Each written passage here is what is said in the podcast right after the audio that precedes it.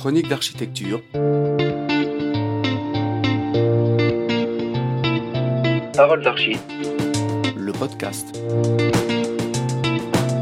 Chaque mois, retrouvez l'entrevue d'une femme ou d'un homme d'architecture qui répondent aux questions de chronique sur l'actualité de l'archi en France ou ailleurs dans le monde.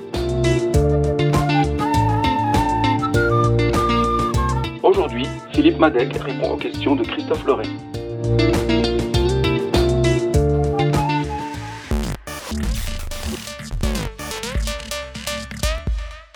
Bonjour Philippe Madec, bienvenue dans Parole d'Archi, le podcast de chronique d'architecture. Bonjour Christophe. Tu t'en doutes un petit peu, ce dont nous avons envie de parler avec toi, c'est de ce concept de frugalité que tu défends depuis des années. Tu fus l'un d'ailleurs des tout premiers à, à l'exprimer et à le définir et à le rendre compréhensible par le plus grand nombre.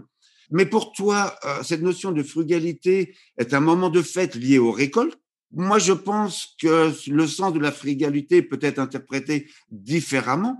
Mais bon, toujours est-il qu'il semble que la frugalité soit en train de devenir une esthétique. Est-ce que ça, c'est une bonne nouvelle?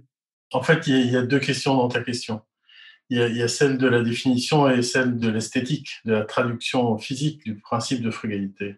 Oui, pour nous, la frugalité, euh, c'est de la récolte, c'est lié à la notion de fruit, mais c'est pas juste la récolte des fruits, c'est la juste récolte des fruits. C'est-à-dire que tu, sais bien, nous, les architectes, les urbanistes, enfin les bâtisseurs, on, met en œuvre en permanence des ressources qui sont la plupart du temps naturelles. Quasiment toutes les ressources et même tous les produits viennent de la nature. Et qu'il est important que l'on établisse une relation rassérénée avec cette terre qu'on a trop blessée pendant trop longtemps. Donc voilà, la frugalité heureuse et créative, c'est une juste récolte quand ça devient une esthétique Est-ce que c'est une bonne nouvelle? Mais je pense que ça n'est pas une esthétique. En fait, quand tu regardes les signataires, euh, tu as des gens très différents les uns des autres. Tu as Bellastock d'un côté et tu as Gilles Perrodin de l'autre. Je ne pense pas que les esthétiques qui sont produites par l'un et par l'autre, mais on, on, peut le dire par Bouchin, on peut le dire euh, par mille autres, il n'y a pas une esthétique. Et c'est ce qui fait d'ailleurs la dimension émancipatrice de la frugalité, c'est que il n'y a pas une charte, il n'y a pas une manière de faire, il y a juste une manière de se positionner dans l'action et de regarder les travaux à faire avec cette distance qu'autorise la frugalité. C'est vrai, tu l'expliques d'ailleurs très bien, tu dis que la frugalité, c'est une façon d'être bienveillant, une forme d'empathie. Mais l'empathie et la bienveillance, n'est-ce pas le béaba de l'architecte? J'adorerais que ce soit vrai. tu ne penses pas qu'on le saurait si c'était vrai? Malheureusement, ça a été un peu oublié. Alors oui, aujourd'hui, on voit que ces valeurs de l'empathie et de la bienveillance euh, remontent, sont exprimées. Je trouve d'ailleurs que toute cette génération des collectifs, toute cette jeune génération qui arrive à l'heure aujourd'hui est beaucoup plus que ses aînés, beaucoup plus que ceux de ma génération dans l'empathie et dans la bienveillance. Ça fait partie de ces évolutions historiques auxquelles on assiste. Alors, est-ce que d'un autre côté, la, limite de la frugalité, c'est pas quand même à la fin une question de budget? Euh, Si j'ai un million pour une école, elle sera frugale. Si j'en ai cinq, elle ne le sera pas. La frugalité, c'est peut-être d'abord euh, en fonction du budget et puis de la volonté du maître d'ouvrage. Alors, est-ce que ça coûte plus cher de faire une architecture éco-responsable? Je pense que la qualité euh, d'une architecture éco-construite est plus forte, plus riche que l'absence de qualité. Donc, on en est là. Quand on met en œuvre une architecture éco-responsable, euh, ça coûte plus cher que l'absence de qualité éco-responsable. Alors, qu'est-ce qu'on fait à budget constant? Eh bien, on s'interroge sur l'endroit où on met l'argent. Et en ce qui me concerne, je pense qu'il faut mettre le budget sur ce qui est essentiel pour tenir dans la durée, c'est-à-dire le clos et le couvert c'est-à-dire le gros œuvre, les murs, les, toitures, tout ce qui doit être adapté à l'évolution du climat et tout ce qui doit résister. Alors justement, est-ce que ça, ce n'est pas le béaba de l'architecte qui est en train de nous offrir une vision romantique de l'architecte, sauf que c'est impossible à dire comme ça, alors on l'appelle frugalité? Parce que ce que tu nous racontes là, c'est ce que l'on attend des architectes. On attend de la bienveillance, on attend qu'ils fassent des choix où mettre l'argent, on attend qu'ils construisent un bâtiment qui soit pérenne et qui puisse utiliser les matériaux dont il dispose près de lui, comme ce fut le cas pendant 10 000 ans. A-t-on besoin d'un concept nouveau de frugalité pour expliquer ce qui, là encore, me semble être la racine même du rôle de l'architecte, qui n'est pas un rôle technique, mais un rôle d'apporter du bien-être aux gens pour qui il travaille?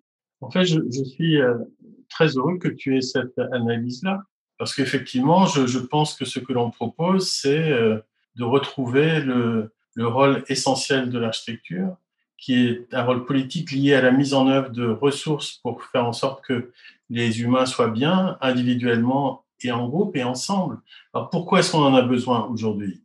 Mais parce que ce qui s'est fait pendant la seconde partie du XXe siècle, et on va dire pendant tout le modernisme architectural, nous a amené dans la situation où nous sommes aujourd'hui.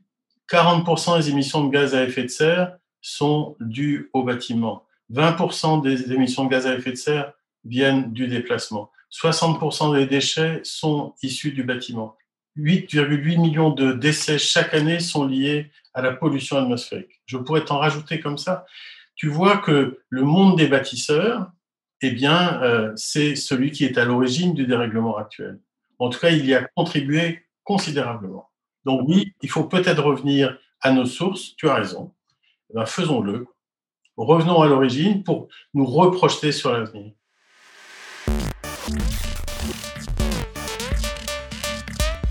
Alors nous arrivons au bout de notre temps à partie. Euh, Philippe, en conclusion, c'est euh, Haro sur le Corbusier? Non, non, c'est pas Haro sur Corbu, euh, mais quand il est nécessaire de faire le deuil du modernisme, et quand tu fais le deuil d'une époque, comme quand tu fais le deuil d'une personne chère, il y a ce que tu peux garder, qui est la part, on va dire, lumineuse de l'héritage, et il y a la part que tu ne peux pas garder. Et eh bien c'est pareil pour les modernes. Il y a des choses que je veux garder des modernes, il y a des choses que je ne veux pas garder des modernes.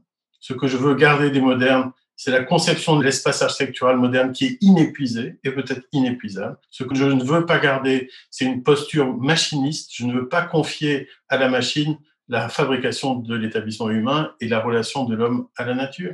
Et je peux continuer comme ça. Je veux garder l'émancipation qui est au cœur des valeurs modernistes, mais je ne veux pas garder euh, eh bien, tout ce qui nous emprisonne. Je ne veux pas garder euh, les embouteillages, je ne veux pas garder les pollutions, je ne veux pas garder les matériaux génériques et les techniques génériques qui détruisent la diversité et la beauté et la richesse du monde. Eh écoute, Philippe, dont acte. Merci infiniment du temps que tu nous as accordé pour échanger et débattre avec nous. Nous te souhaitons pour l'avenir tout le bien que l'on peut souhaiter aux architectes, c'est-à-dire construire des bâtiments qui fassent le bien de ceux qui les utilisent. Merci encore Philippe et à très bientôt j'espère. Merci Christophe et, longue vie à Chronique. Merci.